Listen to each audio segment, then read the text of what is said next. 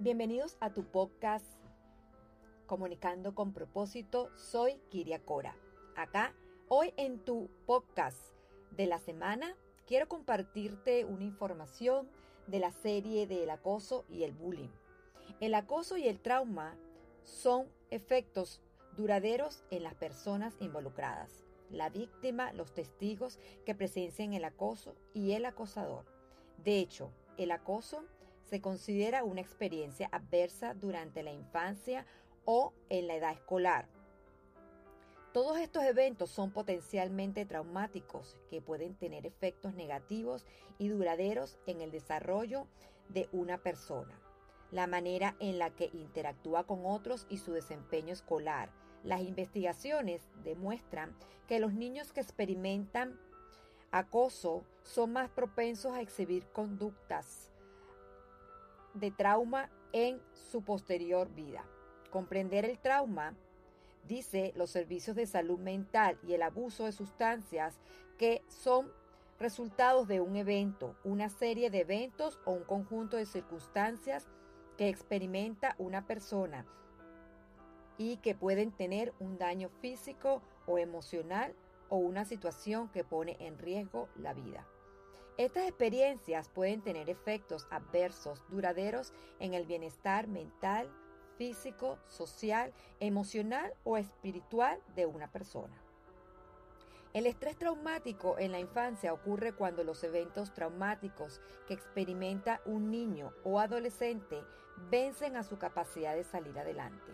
Estos eventos pueden ser abandono y abuso sexual, físico o psicológico, violencia doméstica o violencia de pareja, violencia escolar y comunitaria, incluido el acoso, desastres naturales, terrorismo, guerra y experiencias como refugiados, accidentes graves, enfermedades que ponen en riesgo la vida o la pérdida violenta o repentina de un ser querido.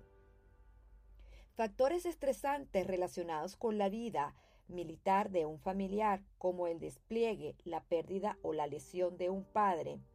Si bien cada niño reacciona de manera diferente al trauma, los padres, cuidadores y maestros pueden reconocer algunas de las señales del estrés postraumático.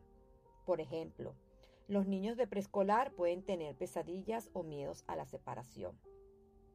Los niños de escuela primaria pueden sentir vergüenza o ansiedad o experimentar problemas para concentrarse. Los niños en la escuela secundaria y preparatoria pueden mostrar síntomas de depresión o involucrarse en comportamientos de autolesión. Los sobrevivientes al trauma infantil son más propensos a experimentar problemas académicos y mayor participación en los sistemas de justicia juvenil y asistencia de menores.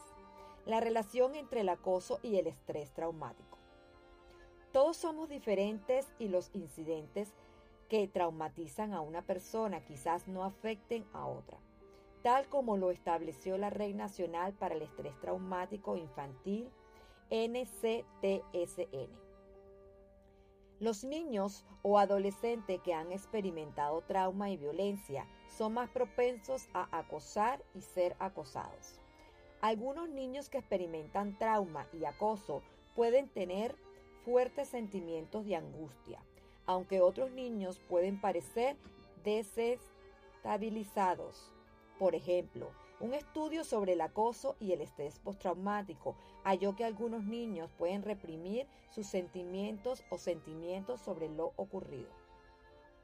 Esto puede generar aturdimiento o falta de interés en las actividades. Este estudio también descubrió que los niños pueden tener pensamientos invasivos como recuerdos repentinos de su experiencia de acoso.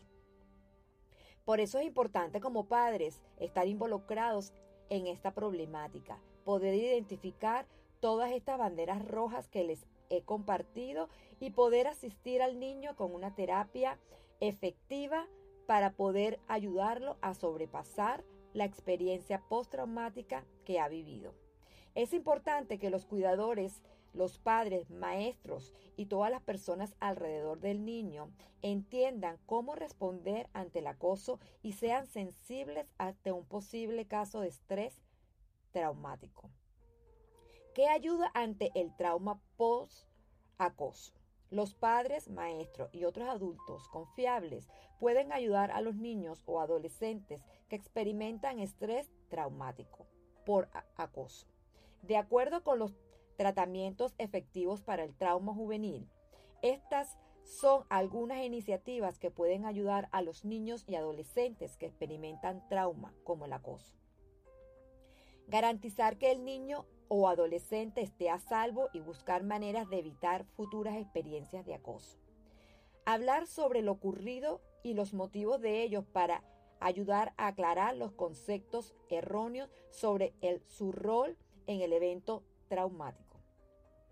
Enseñar técnicas de relajación y manejo del estrés para ayudarlos a salir adelante.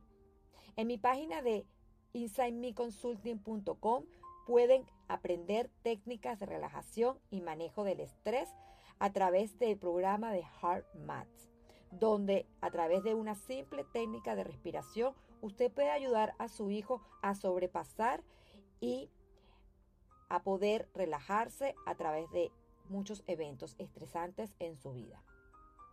Es posible que algunos niños o adolescentes necesiten ayuda profesional para tratar el estrés relacionados con el acoso u otras experiencias traumáticas. Los proveedores de atención médica pueden hacer derivaciones para su tratamiento. ¿Cómo pueden ayudar las escuelas y los maestros? Las escuelas pueden adoptar un enfoque informativo sobre el trauma y enseñar habilidades a los maestros y demás personalidades para manejar y reconocer el estrés traumático y otras señales del trauma. Estas habilidades permiten que los maestros ayuden a encontrar otros medios de apoyo y servicios para los alumnos que lo necesitan. Los recursos como el paquete de capacitación de escuelas sensibles al trauma de el Safe Supported Learning Environment puede ayudar a las escuelas a adoptar enfoques informativos sobre el trauma para crear entornos y aprendizajes seguros y comprensivos. Estas incluyen enseñar al personal escolar sobre el trauma y sus efectos. Fomentar la seguridad física y emocional en las relaciones y el entorno es importante para ayudar en esta problemática social que es responsabilidad de todos. Disminuir los desencadenantes relacionados con el trauma en el entorno escolar es importante. Considerar al trauma en todas las evaluaciones y planes de comportamiento protocolar es fundamental. Garantizar que todos los alumnos y sus familias tengan voz, elección y empoderamiento es importante para identificar la problemática y poder resolver situaciones a futuro.